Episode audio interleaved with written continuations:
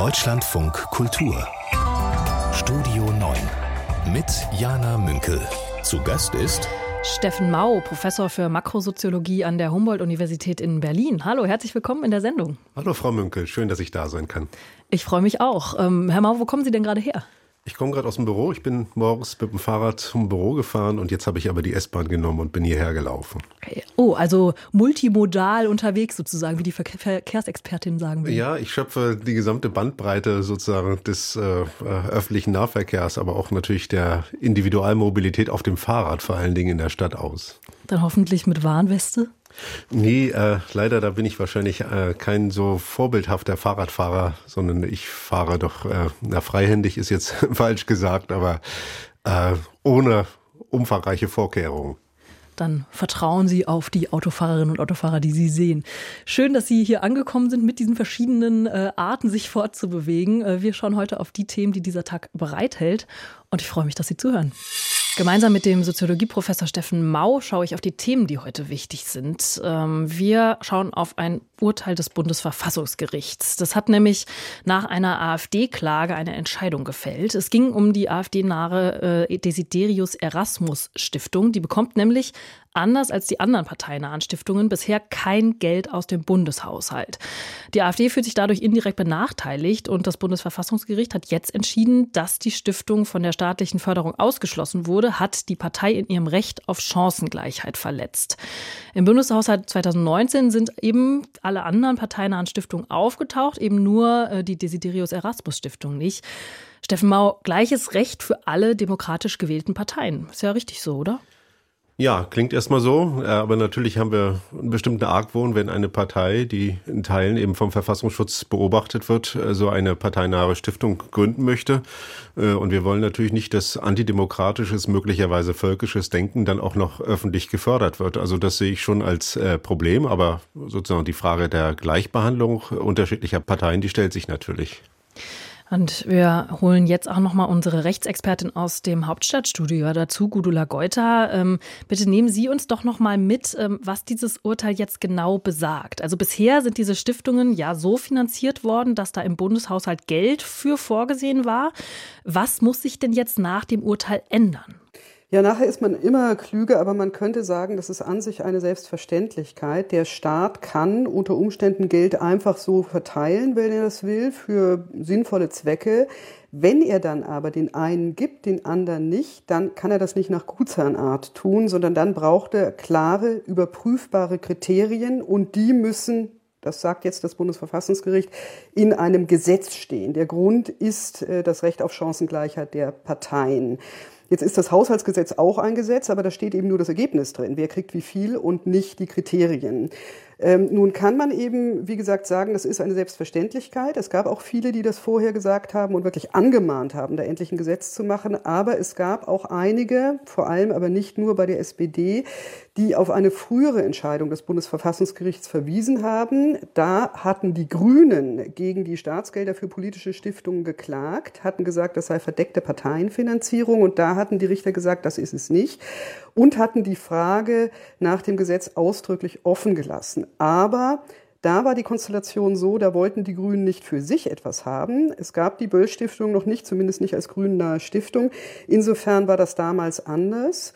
Und jetzt ist also klar, das Ergebnis ist, ohne ein Gesetz hätte man die Desiderius Erasmus Stiftung als von der AfD anerkannte Stiftung nicht ausschließen dürfen. Das betrifft jetzt nach der Entscheidung das Jahr 2019, wahrscheinlich auch 20 und 21. Das muss man dann sehen, wie das umgesetzt wird. Und äh, auch das muss man genauer prüfen, was das im Ergebnis heißt. Aber wahrscheinlich heißt das, dass es eben für diese Zeit dann auch wirklich jetzt Geld im Nachhinein geben muss. Und Herr Maus, Sie wollten reagieren? Äh, ja, natürlich. Äh, äh, sozusagen die große Diskussion wird jetzt äh, darüber anfangen, welches eigentlich die Kriterien sind, die in so ein Gesetz hineingehört. Ne? Also wenn man sagt, was ist eigentlich die Mission politischer Stiftung oder parteinaher Stiftung? Haben Sie dann, Vorschläge? Ja, dann würde ich natürlich schon sagen, äh, die Stärkung der Prinzipien der freiheitlich-demokratischen Grundordnung soll zentral sein. Auch äh, die äh, sozusagen Stärkung eines äh, politischen Bewusstseins, zivilgesellschaftliches Engagement, auch ein öffentlicher demokratischer Dialog.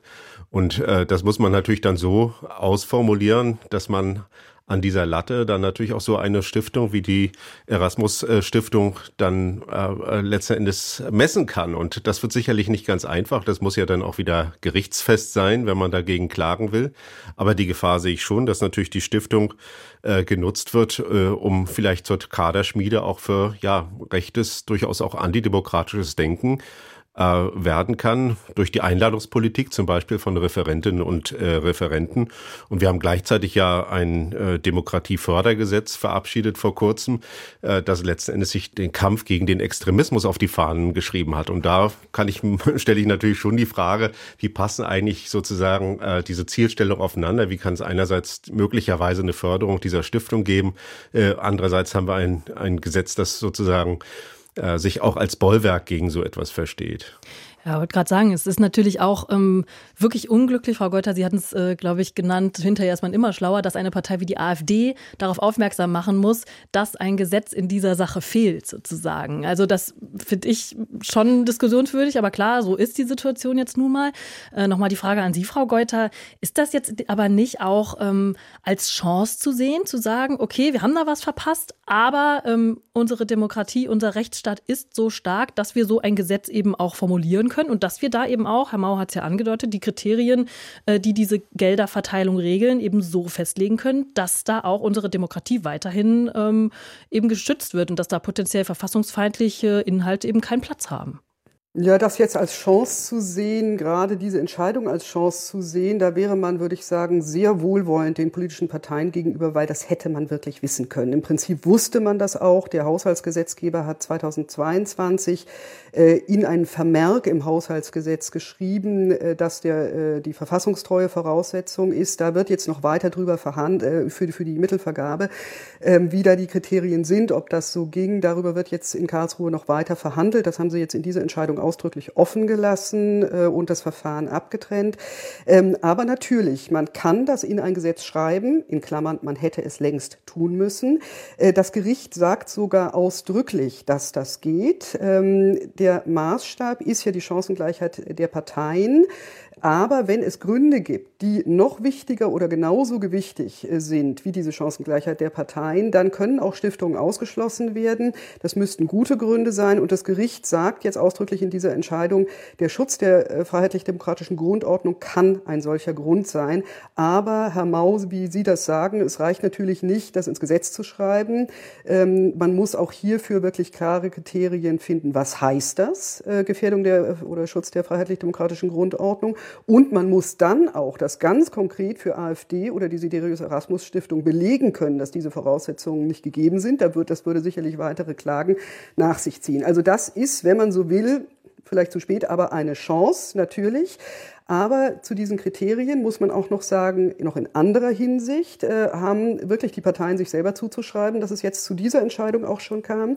Nämlich äh, als Kriterium kann man ja auch formale Kriterien nennen. Und da war völlig anerkannt, das stand auch schon in der früheren Verfassungsgerichtsentscheidung, ähm, dass äh, es in Ordnung ist, nur solche Stiftungen zu finanzieren, die in der Nähe einer dauerhaft ins Gewicht fallenden Strömung sind. Und deswegen hat man ganz am Anfang eben eben 2019 äh, äh, der Desiderius Erasmus Stiftung kein Geld äh, gegeben, nur man hat es eben nicht ins Gesetz geschrieben. Und das ist der einzige Grund, warum die AfD jetzt hier Recht äh, bekommen hat, weil man das als ungeschriebene Regel äh, behandelt hat ohne klare Kriterien in einem Gesetz äh, zu nennen. Da hatten zum Beispiel die Grünen mhm. darauf hingewiesen, da haben Rechtswissenschaftler darauf hingewiesen äh, und insbesondere die SPD äh, hat sich dagegen gesperrt, ein solches Gesetz mit Kriterien zu erlassen. Das Bundesverfassungsgericht hat entschieden, dass die Kriterien für staatliche Zuschüsse an politische Stiftungen gesetzlich festgelegt werden müssen. Darüber habe ich gesprochen mit unserer Hauptstadtkorrespondentin Gudula Geuter und mit dem Soziologieprofessor Steffen Mau. Vielen Dank. Am Wochenende soll es eine Friedensdemo in Berlin geben. Die ist von der linken Politikerin Sarah Wagenknecht mitinitiiert worden. Wagenknecht und Alice Schwarzer hatten ja vor knapp zwei Wochen ein sogenanntes Manifest für den Frieden veröffentlicht. Und in diesem Kontext soll auch diese Demo stattfinden. Das ist äh, sozusagen ein offener Brief, in dem sie sich für Friedensverhandlungen mit Putin aussprechen. Das ist auch als Petition online gegangen, hat bis heute fast 600.000 Unterschriften. Und die ehemalige Vorsitzende der Evangelischen Kirche in Deutschland, Margot Kessmann, die hatte das mit unterstützt. Sie hat aber jetzt angekündigt, ganz aktuell, die Demonstration am Wochenende nicht zu unterstützen, also nicht zugegen zu sein. Der Grund, äh, sagt sie, fehlende Abgrenzung nach rechts. Gemeinsam mit dem Soziologieprofessor Steffen Mau möchte ich da drauf gucken. Herr Mau, hat Frau Kessmann es endlich kapiert? Ja, ich weiß nicht, was da genau die Beweggründe sind, aber es ist natürlich so, wenn man einen offenen Brief unterschreibt, dann äh, sind da Erstunterzeichner. Das ist erstmal eine heterogene Gruppe von Personen. Äh, aber natürlich ist auch die Möglichkeit für viele andere da noch zu unterzeichnen äh, gegeben. Und dann äh, kann es schon passieren, dass man dann, wenn äh, sozusagen das politische Anliegen auf eine Art und Weise formuliert ist, dass das äh, durchaus auch in alle Richtungen eine Offenheit möglicherweise zeigt und auch nach rechts blinken kann, dass dann vielleicht Timo Kropalla unterschreibt und auch viele andere mit denen man eigentlich wenig zu tun haben will. Und dann, AfD-Politiker. Äh, ja, dann, äh, dann äh, legt man sich da irgendwie äh, nachts ins Bett und wacht mit ganz anderen Leuten auf. Und dann muss man vielleicht seine Unterschrift wieder zurückziehen. Sie ist ja nicht die einzige, auch Herr Warwick, der Politikwissenschaftler, hat das gemacht. Also wir haben ja, und es gibt ja jetzt auch wieder gegen offene Briefe, also die wieder die konträre Position äh, einnehmen. Wir hatten das in der Vergangenheit ja schon verschiedentlich.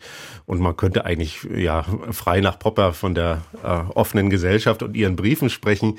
Also das hat sich offensichtlich zu einer Art von Kommunikationsform in der Öffentlichkeit äh, entwickelt, äh, die sich so ein Stück weit ja nach vorne drängelt und äh, immer hochfrequenter letzten Endes unsere öffentlichen Diskurse durchläuft.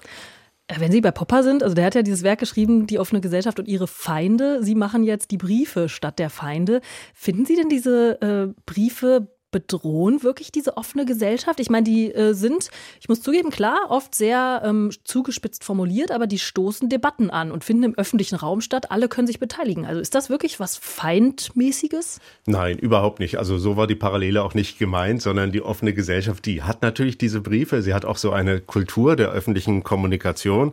Das sind ja Stellungnahmen oder Positionierung in einem äh, ja, Diskursraum, wenn man so will, die so etwas wie so einen diskursiven Knoten erzeugen sollen. Also also sie sollen nochmal irgendwie die Dinge, die alle schon irgendwie herumwabern und die Vielzahl von Stimmen, die sich irgendwie äußern, sollen sie auf eine spezifische Art bündeln. Das passiert ja häufig auch. Dann kriegen die Leute Einladungen hinterher, Zeitungen reagieren darauf, wir sprechen äh, darüber. Also man zeigt Flagge. Manchmal haben diese offenen Briefe einen Adressaten, manchmal haben sie auch nur die Öffentlichkeit als äh, Adressat. Äh, und Leute setzen letzten Endes ihre Reputation ein um diesem Brief äh, in gewisser Weise ein Gewicht zu verleihen. Das finde ich auch vernünftig, das kann man auch machen. Aber es ist natürlich so, je häufiger man diese Form nutzt, also je mehr von diesen offenen Briefen es gibt, desto geringer ist auch der Wert des einzelnen Briefes. Also es ist eine Art von Inflationierung äh, dieser politischen Form äh, der Intervention.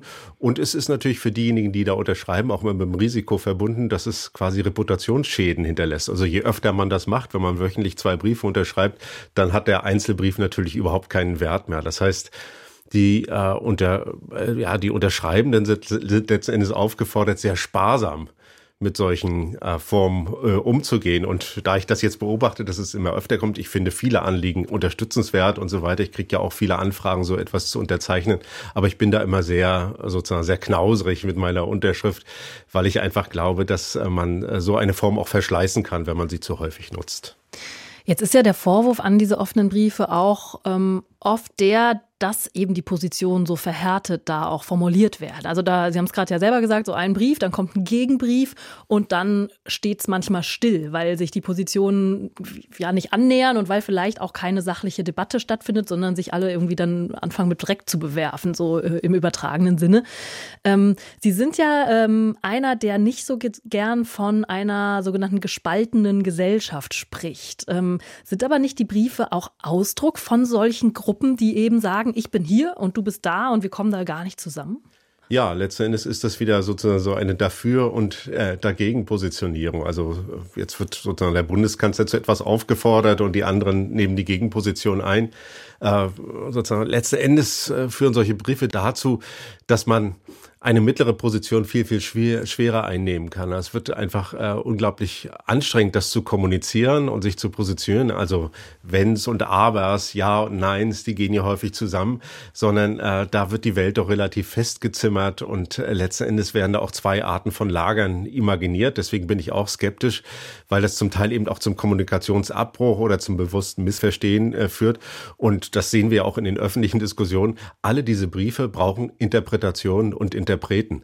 Äh, also was ist damit eigentlich gemeint? Weil der Brief selber spricht in den seltensten Fällen für sich, sondern es braucht sozusagen auch eine mediale Flankierung.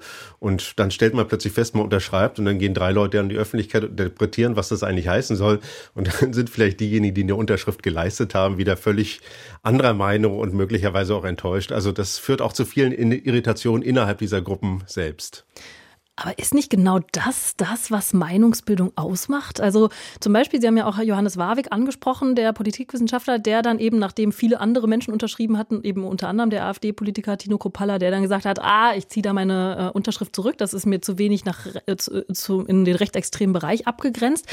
Wenn ein Brief auch sowas auslöst, dass jemand sich öffentlich hinstellt und sagt, oh, ich habe jetzt nochmal drüber nachgedacht, ich habe nochmal drüber reflektiert, habe die Entwicklung angeschaut und jetzt bin ich raus, weil äh, das und das und das sind meine Gründe, dann ist doch das eigentlich genau das, was der Meinungsbildung auch zuträglich sein kann. Ja, das ist auch legitim. Also ich finde, das ist auch nicht äh, problematisch. Auch diese Briefe sind nicht äh, problematisch. Es ist quasi eher eine soziologische Beobachtung, dass es jetzt diese Häufung von solchen Briefen gibt. Und ich äh, glaube, dass wir uns damit ein Stück weit auch, äh, auch verzetteln, weil sie nicht äh, viel weiterführen. Äh, und bei manchen Dingen kann man natürlich auch, wenn man vielleicht ein bisschen politisch klug ist, auch absehen, dass es solche, ja, wenn man so will, ähm, ja, solche ungewollten Komplizenschaften oder auch Allianzen äh, geben kann. Und ich denke, bei dem Brief, den Johannes Warwick mit, mit unterschrieben hat, da war das relativ offensichtlich, wohin der sich öffnet und dass der quasi sich zu einer Querfrontbildung, wenn man das so sagen will, äh, mehr oder weniger anbietet. Steffen Mau hier bei uns im Deutschlandfunk Kultur über versendete und zurückgezogene und verzettelte Briefe. Roald Dahl ist Autor von einigen Kinderbüchern. Zum Beispiel hat er Charlie und die Schokoladenfabrik geschrieben. Und der Verlag dieser Bücher, Puffin, der hat in den Büchern sogenannte Sprachglättungen jetzt vorgenommen. Da geht es dann zum Beispiel um eine Person aus diesem äh, Roman, Augustus Glubsch. Ähm, und der wird jetzt nicht mehr als fett bezeichnet wie vorher, sondern als enorm. Und die Figuren ähm, der Umpa Lumpas, das sind so kleine Figuren, die da vorkommen, die werden jetzt genderneutral. Wir hatten heute Morgen den Leiter des Literaturhauses Hamburg im Interview, Rainer Moritz, und der sagt das zu diesen Sprachglättungen. Man hat das Gefühl, es wird ganz verkannt, was Literatur ist, dass Literatur eben nicht den Gesetzmäßigkeiten von pragmatischer Rede, von öffentlichen Diskursen folgt, sondern dass Literatur immer dazu da war, uns zu verstören, uns sozusagen gegen den Mainstream auch zu positionieren. Und jetzt hat man vielerorts das Gefühl, das gilt ja auch manchmal für Rundfunkanstalten, das gilt für Zeitungen, dass man gar keine Verstörung mehr zulassen will, dass man auch den Leserinnen und Lesern gar nichts mehr zumuten will, keine Unterscheidungskraft mehr zuspricht. Und deswegen, glaube ich, kommt diese Emotion in diese Debatten. Und mich interessiert jetzt weniger äh, mit meinem Gast Steffen Mau, ob wir inhaltlich das in Ordnung finden mit diesen Sprachglättungen, sondern eher diese Aussage, da hat mich interessiert, dass er eben von diesen Emotionen spricht, von so einer Emotionalisierung. Wer ähm, auch emotional darauf reagiert hat, ist äh, Salman Rushdie, der hat von Selbstzensur gesprochen. Also da merkt man, da kocht es irgendwie hoch, da ist irgendwo ein Knopf gedrückt und äh, Reaktionen schießen hoch. Vielleicht ein bisschen wie bei den Briefen, über, von denen wir es ja gerade hatten. Und äh, ich möchte äh, damit, darüber sprechen mit Steffen Mau. Er ist Professor Professor für Makrosoziologie an der Humboldt-Universität in Berlin. Herr Mau, würden Sie Rainer Moritz dazu stimmen, dass äh, eben das, was damit zu tun hat, was man der Gesellschaft zutrauen kann und will? Ja, in gewisser Weise würde ich ihm schon zustimmen. Also das ist äh, eine Form von, ja, ähm, äh, Emotionalisierung, also wir sprechen von Triggerpunkten häufig in, in, in, der Forschung. Also wir machen jetzt so ein, paar, ein kleines Projekt dazu, äh, um festzustellen, äh, was Leute eigentlich dazu bringt, dass sie von einer sozusagen rationalen und überlegten Haltung zu einem bestimmten politischen Sachproblem zu so einer starken Emotionalisierung kommen. Also wo äh, trifft man irgendwie eine Nervenbahn der Gesellschaft, dass man irgendwie sagt, nee, das möchte ich nicht und da verwahre ich mich jetzt dagegen. Und Sprachpolitik ist äh, so ein Fall, also zum Beispiel Eingriffe in Literatur oder Autorenrechte, äh, Erwartung, gendergerechte Sprache äh, zu nutzen. Das sind alles so typische Triggerpunkte, die wir so in unseren Studien dann auch beobachten können, wo Leute sehr häufig in einer Abwehrhaltung, also so eine rote Linie wird markiert, also bis hierher und nicht weiter. Und die Frage, die wir uns stellen, ja, woran liegt das eigentlich? Was macht diese Triggerpunkte aus? Warum reagiert man da eben als bei anderen politischen äh, Sachfragen? Und wie und, erforschen Sie das? Also kann ich mir das vorstellen, dass Sie dann immer weiter provozieren und warten, bis jemand explodiert? Oder? Ja, wir haben, machen das sozusagen in qualitativen Studien, wo wir Forscherinnen und Forscher dann hinter einer Glasscheibe sitzen und äh, äh, dann so bestimmte äh, Überschriften aus den äh, Medien, also Zeitungsüberschriften, äh, dann in eine Diskussionsgruppe reinbringen, die sozusagen auf eine bestimmte Art und Weise zusammengesetzt ist. Und da steht jetzt zum Beispiel äh, drin, äh, dass Lastenfahrräder öffentlich unterstützt werden sollen. Großer oder Trigger. dass äh, bestimmte Behörden die Gendersprache einführen äh, sollen. Oder dass es eine Vermögensteuer geben soll. Und da können die Leute selber auswählen, welches Thema sie am meisten aufregt. Und da kann man sozusagen dann sehen, welche Trigger. Und dann versucht man rauszufinden, warum ist das eigentlich so? Das heißt, die erklären das. Und das hat häufig was mit Verhaltenszumutungen zu tun. Also, dass bestimmte habituelle Formen, also bestimmte Alltagspraktiken, dass die äh, verändert werden sollen. Und bei der Sprache ist das ein besonders tiefer Eingriff, gegen den sich viele Leute verwehren. Äh, vor allen Dingen auch im Hinblick damit, dass sie eben das Gefühl haben, das kommt von außen, ist quasi eine offiziöse Sprache, die ihnen entgegengebracht wird und das ist nichts, was natürlich äh, gewachsen ist. Und das führt natürlich zu ja, kulturellen und auch sozialen Irritationen und eben auch starken Abwehrhaltungen. Was ich mich aber frage, ist das was Neues. Also ähm, manchmal muss man sich ja auch laut engagiert streiten. Und ähm, weiß ich, ich denke jetzt zurück, da äh, war ich noch nicht auf der Welt, aber als das Wort Fräulein abgeschafft werden sollte, da gab es auch, äh, also zugunsten von Frau, ne, dass man eben ähm, auch unverheiratete Frauen nicht klein macht dadurch. Ähm, da gab es auch erstmal komplett hochgezogene Augenbrauen, Heiterkeit in der Politik, kein Ernst nehmen. Und heute ist dieses Wort unvorstellbar. Und ähm, das heißt, auch da war vielleicht dieses Wort eine Art Trigger, ähm, vielleicht nicht so hochgepusht, weil es die sozialen Medien noch nicht gab, aber ähm, ist das jetzt wirklich anders geworden? Nö, das ist nicht neu, das gibt's natürlich immer. Äh, aber es gibt natürlich auch Dinge, auf die man stark reagiert hat, die dann sich nicht weiterentwickelt haben. Also wir gucken jetzt immer nur auf die Dinge, die dann tatsächlich sich auch verändert haben. Aber wir haben natürlich viele in der Geschichte auch viele Vorstöße gehabt, auch äh, sprachpolitische Vorstöße, äh, die einfach nicht durchgekommen sind, weil die keine gesellschaftliche Resonanz gefunden ha haben. Und äh, ich würde äh, schon sagen, ja, äh, es geht jetzt gar nicht um das einzelne Kinderbuch oder sozusagen eine Sprech- oder Schreib Schreibweise in einem Behördenbrief, das ist gar nicht der Punkt, sondern die Leute interpretieren das sozusagen als Serie, als, als Teil einer längeren Entwicklungskette, wo sie das Gefühl haben, jetzt kommt das schon wieder. Also das ist jetzt das nächste. Und äh, äh dadurch äh, haben sie so ein bisschen das Gefühl, wir sind in so einer, so, so einer abschüssigen Rampe. Also alles bewegt sich so ein Stück weit äh, von mir äh, weg. Und dann sagen sie irgendwann, halt bis hierher und jetzt stopp. Jetzt äh, mache ich das einfach äh, nicht mehr mit. Äh, und es gibt eben auch den Vorwurf an diejenigen, die jetzt diese Sensitivity Reading machen und so weiter, dass da so ein starker Purismus äh, sich dann ähm, letztendlich verwirklicht. Also, also Sensitivity Reading ist dieses achtsame Lesen, ne? darauf achten, wo sind, wo muss man vielleicht glätten. Oder? Ja, bis dahin, dass es so etwas geben könnte wie so ein sprachpolitisches Kammerjägertum, wenn man das äh, so äh, nennen möchte. Also wenn dann Begriffe wie wie wie Fett äh, nicht mehr verwendet werden dürfen oder Idiot nicht mehr verwendet werden darf. Äh, ich glaube, es gibt wenig äh, Dissens darüber, dass man das N-Wort nicht mehr nutzen sollte. Auch das Fräulein ein Verein veraltetes Wort ist. Äh, aber sozusagen, da ist dann letzten Endes eine Diskussion darüber, was ist dann überhaupt noch, äh, sozusagen, wo, wo ist eigentlich die Grenze von dem Ganzen? Und die Leute, glaube ich, haben so ein Empfinden für auch die Diskrepanz zwischen ihren alterssprachlichen Äußerungen wo diese zum Teil diese Wörter noch genutzt werden. Also vielleicht nicht das N-Wort, aber das Wort Fett ist sozusagen ein alterssprachlich übliches Wort. Und dann gibt es sozusagen die Literatur, die davon bereinigt äh, wird. Und äh, das führt eben zu bestimmten auch Dissonanzen. Ne? Also dass man irgendwie sagt, ja, das sind ja wirklich zwei Welten, die sich doch wenig aufeinander äh, beziehen. Und das zu verarbeiten und diese Arten von Irritation dann auch auszuhalten, das ist, glaube ich, das, was diese ähm, Triggerpunkte dann auch äh, so besonders macht. Steffen Mau hier bei uns im Deutschlandfunk Kultur. Und wenn Sie auch mitdiskutieren möchten oder jetzt gerade auch vielleicht Ihr Trägerpunkt erreicht war und Sie am liebsten ähm, reagieren möchten, dann können Sie das morgen in unserer Sendung tun. Da öffnen wir nämlich wieder das virtuelle offene Studio. Äh, da ist der stellvertretende Chefredakteur der Zeitung Die Welt zu Gast, Robin Alexander. Und ab kurz vor zwölf können Sie sich in den Videostream zuschalten, mitchatten und nach der Sendung gibt es dann noch eine Redaktionskonferenz mit Ihnen allen per Video. Sie können sich da anmelden unter Deutschlandfunk Kultur www.ftf.de slash offenes Studio. Und wir freuen uns auf Sie.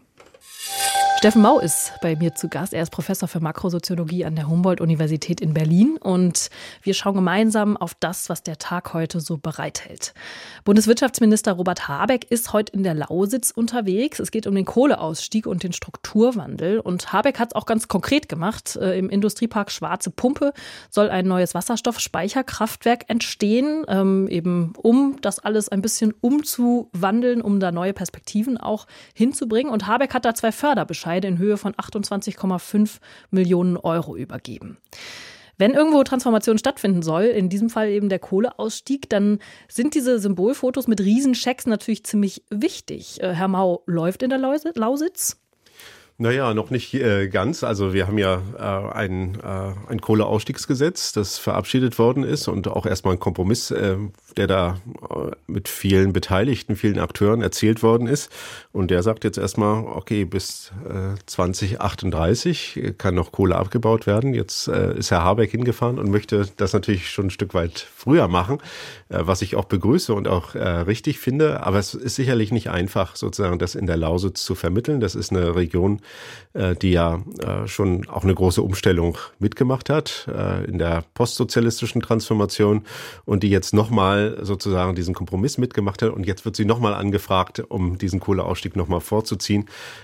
2030, das ist in acht Jahren. Das heißt im Prinzip, dass sich sehr schnell sehr viel dort tun muss. Dann hole ich jetzt nochmal den imaginären Scheck raus. 17 äh, Milliarden Euro nimmt der Bund äh, ja allein für das Lausitzer Revier in die Hand, um eben auf sächsischer und brandenburgischer Seite für den Strukturwandel äh, sorgen zu können. Das ist ja nicht nichts. Also da ist ja schon ähm, auch dran gedacht worden. Ja, Geld ist das eine, aber wie man das Geld richtig ausgibt und wie man Menschen in Projekte einbindet, wie man überhaupt ja, Akzeptanz vor Ort schafft, das ist nochmal eine andere Frage. Das ist sehr, sehr kompliziert. Also es gibt ja auch Forschung, die da in der Lausitz äh, stattgefunden hat und die immer zeigt, dass es so etwas gibt wie moralische Brüche der Vergangenheit. Also es gibt eine Transformationserfahrung äh, der 1990er und auch Nuller Jahre, wo die Leute auch viele Enttäuschungen mitgemacht haben. Wenn man heute in die Lausitz geht und sagt Transformation, dann ist es erstmal ein negativ konnotiertes Wort. Also, ne? also Trigger, wir hatten es ja gerade. Ja, da springen die Leute äh, jetzt vielleicht nicht, äh, nicht auf den Tisch, aber sind zumindest äh, jetzt nicht mobilisiert und sagen, ja, Transformation, wunderbar, alles soll sich verändern, wir sind dabei, sondern im Gegenteil, es gibt Enttäuschungserfahrungen oder auch Vernarbungen der äh, Vergangenheit, auch sozusagen verletzte Gerechtigkeitsempfindungen, Gefühle mangelnder Akzeptanz. Und jetzt wird, äh, kommt noch mal so etwas. Ne? Also die alte Lebensform, die jetzt auf Kohle basierte, die ist entwertet worden. Äh, es sind viele Arbeitsplätze verloren gegangen. Und jetzt kommt die Politik und sagt, wir geben euch sehr, sehr viel Geld und alles soll neu entstehen. Und da fragen sich die Leute natürlich, ja, wo bleiben wir da eigentlich? Was ist unsere Rolle in diesem äh, Veränderungsspiel? Und das ist nach wie wie vor unklar. Das heißt, man braucht sinnige Projekte. Äh, man könnte eigentlich sagen, ja, was ist eigentlich eine gelingende Transformation? Das ist eine Transformation, wo Menschen sich selber als Teil eines Projekts begreifen. Also da kommt nicht etwas über sie. Sie müssen nicht etwas erdulden oder erleiden, sondern sie sehen sich selbst in einer gestaltenden Rolle. Und äh, die zu schaffen, das ist letztendlich eine politische Aufgabe. Es ist keine einfache Aufgabe.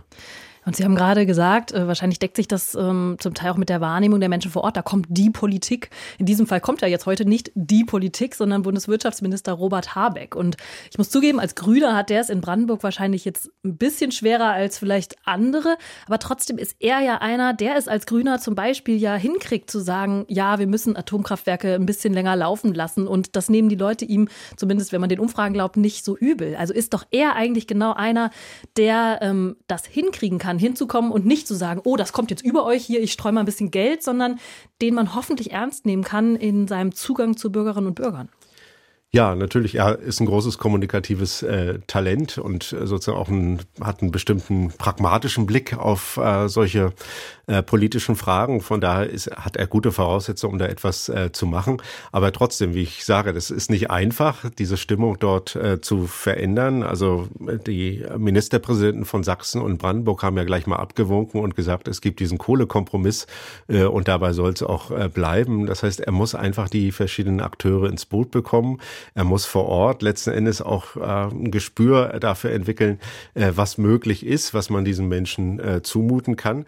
Ähm, aber es ist gut, dass er da hinfährt und es ist gut, dass er sozusagen auch das vor Ort versucht äh, zu kommunizieren. Das hat er ja im äh, letzten Herbst mit der Energiekrise und äh, äh sozusagen der Frage der Öllieferung aus, äh, aus Russland auch sehr intensiv äh, gemacht. Aber ich glaube, das ist Aufgabe von Politik, dass sie zu den Orten geht, wo Veränderungsprozesse angeschoben werden sollen und wo es auch Menschen geben wird, die da nicht ohne weiteres mit einverstanden sind. Steffen Mau hier bei uns im Deutschlandfunk Kultur. Vielen Dank. 12 Milliarden, das ist eine 12 mit neun Nullen. Und durch mehr Strom aus Wind- und Solarkraft hat die EU laut einer Untersuchung seit dem Beginn des Krieges in der Ukraine 12 Milliarden Euro für Gasimporte einsparen können. Und es gibt noch eine gute Energienachricht. Äh, die EU-Staaten haben ihren Gasverbrauch seit Mitte 2022 um mehr als 19 Prozent äh, gesenkt im Vergleich zu den Vorjahren. Und äh, damit haben sie ihr eigenes Ziel gerissen. Sie hatten eigentlich ein Einsparungsziel von 15 Prozent. Jetzt sind es 19 kann man sich mal auf die Schulter klopfen, finde ich. Und äh, bei all diesen schweren Nachrichten, die auch an der Substanz manchmal knabbern, ähm, ist es ja manchmal vielleicht auch der Moment, äh, um mal aufzuatmen. Oder was sagen Sie, Steffen Mau? Ja, ich finde, es ist auch eine, eine, schöne Neuigkeit, dass, das, äh, dass wir eigentlich durch den Winter gekommen sind. Das gilt ja nicht nur für Deutschland, sondern für ganz Europa. Äh, wenn wir uns zurückerinnern, wir haben ja über den heißen Herbst oder auch den Protestwinter gesprochen, also die Erwartung, dass nicht nur die Preise explodieren, sondern dass es möglicherweise auch Knappheit geben kann, also dass man vielleicht äh, äh, Energie dann auch äh, rationieren muss oder äh, Gas rationieren muss. Und äh, da hat die Politik und natürlich auch die Bürgerinnen und Bürger und auch die Wirtschaft offensichtlich eine Leistung hingelegt, dass wir sagen, wir sind da durchgekommen. Klar, es war ein milder Winter, aber es ist eben auch viel gespart worden und es ist auch viel sozusagen an, äh, an dem äh, sozusagen Veränderung der, der zu nutzenden Energieressourcen passiert. Ne? Also da ist offensichtlich ein Hebel da, wo wir sagen können, ja, man kann was machen und man kann auch mehr erreichen, als man vielleicht ursprünglich denkt. Jetzt ähm, habe ich auch den Eindruck, dass eben das aber auch so, sage ich mal, dass man sich mal loben kann, ähm, was auch zum Beispiel ja Strompreisbremse, Gaspreisbremse angeht. Ähm, ich höre jetzt so aus meinem Umfeld, dass bei den Menschen so nach und nach so diese Bescheide der Strom- und Gasversorger ins Haus flattern, ähm, wo dann vorgerechnet wird, was äh, ja die Menschen da eingespart haben. Gleichzeitig frage ich mich, ob das nicht auch so eine Art Gegeneffekt haben kann, weil die Bürgerinnen und Bürger eben da die hohen Gaspreise gar nicht so sehr zu spüren bekommen. Ich meine, sie haben ja jetzt offensichtlich trotzdem trotzdem gespart, aber wenn man ja dann doch nicht den Kern des Problems zu spüren bekommt, dann ist vielleicht politisch einerseits was richtig laufen, das haben Sie ja gerade gesagt, aber es kann ja auch dazu führen, dass man denkt, ach, dann ist ja jetzt alles gut und dann mache ich jetzt erstmal wieder weiter wie vorher. Ja, die Gefahr ist sicherlich da, wenn man jetzt sagt, okay, das lässt sich, äh, ist gar nicht, kommt gar nicht so in der Brieftasche an, weil jetzt vielleicht die Preise für Gas, Strom, Heizöl und auch Tanken wieder durchaus auf dem ähnlichen Niveau sind wie äh, vor dem Beginn des Krieges.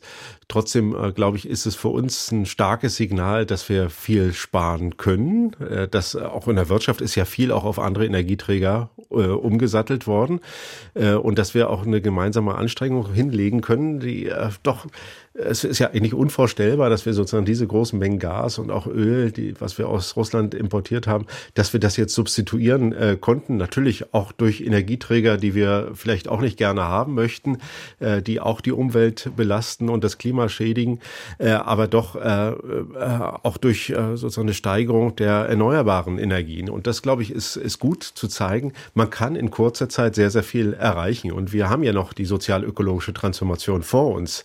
Das wird ein tiefen Einschnitt bedeuten. Und da, glaube ich, ist es für uns selber nochmal ein bestärkendes Signal zu sehen, ja, es geht etwas. Also das hat ja kein Experte vorhergesagt, dass wir einfach, ja, vielleicht nicht ganz, ganz einfach, aber doch irgendwie doch über den Winter kommen. Selbst die Gasspeicher sind ja jetzt noch sehr gut gefüllt. Und das, glaube ich, ist schon etwas, was wir doch als Lektion mitnehmen können. Die Gesellschaft kann mehr erreichen und auch mehr leisten, als wir uns manchmal zutrauen. Wovor ich trotzdem Sorge habe, ist, dass das ja jetzt so ein aufgezwungener Zustand ist. Also da musste dann erst ein Krieg in Europa kommen, um das in Gang zu setzen. Also das zeigt natürlich klar, wenn man möchte, geht das. Aber diese, äh, ja, dieser Zwang kann ja dann irgendwann auch mal wieder weg sein, sozusagen. Und ich sehe noch nicht, dass die Klimakrise diese Unbedingtheit auslöst in der Politik, in der Gesellschaft. Das sehe ich auch noch nicht. Und es wäre jetzt auch fatal, wenn wir sagen würden, ja, äh, jetzt haben wir den Winter überstanden und äh, alles läuft so einigermaßen und jetzt setzen wir uns wieder zurück aufs Sofa und äh, kehren zurück zu dem Zustand, äh, ja, den wir vorher hatten. Also, dass der Schwung dann vollständig rausgenommen wird, vielleicht auch, weil wir erschöpft sind. Das ist ja auch anstrengend, so eine Krise zu meistern. Äh, das könnte ein negativer Folgeeffekt von so etwas sein. Aber wenn ich mir jetzt vorstelle, die Preise würden anhaltend hoch bleiben und die Energieknappheit äh, würde äh, auch noch äh, sich weiter fortsetzen, dann würden wir in eine Art von Verteilungskonflikt hineinlaufen, der uns gar keine sozusagen gar keine Räume mehr schafft, uns politisch dann mit den wirklich wichtigen Fragen, nämlich der Transformation unserer äh, gesamten Energiewirtschaft und äh, auch äh, sozusagen der äh, der Veränderung von den fossilen hin zu den erneuerbaren Energien äh, möglich machen würde. Und von da bin ich schon der Meinung, dass es eher ein gutes Zeichen ist, aber es ist auch nicht ausgeschlossen, dass äh, das nicht, äh, nicht so bleiben äh, muss. Ich würde daraus lernen. Ich sehe das eigentlich als Auftrag dafür, dass wir den nächsten Schritt gehen können und auch äh, gehen, gehen sollten. Also dass wir wirklich mehr und mehr von den fossilen Energien substituieren. Und wenn das schrittweise gelingt und wenn die Leute auch das äh, Gefühl haben oder auch sehen, da passiert etwas und wir können wirklich in einen, äh, ja, in einen Zustand hineinkommen, äh, der mit dem vor fünf Jahren überhaupt nichts mehr zu tun hat. Ich glaube, das äh, hat auch ein Gefühl von, von Ermächtigung oder auch von äh, Gestaltungskompetenz, das wir oft nicht haben, weil wir irgendwie denken, ja, die Politik ist nur äh, ja, arbeitet nur noch im Ad-Hoc-Modus. Von Tag zu Tag löst sie irgendwie Krisen und das Langfristige geht so ein Stück weit unter. Und da müssen wir natürlich wieder hinkommen. Steffen Mau, hier bei uns im Deutschlandfunk Kultur. Er ist Soziologieprofessor an der Humboldt-Universität in Berlin und ich sage ganz herzlichen Dank für Ihren Besuch und für Ihre Gedanken. Vielen Dank.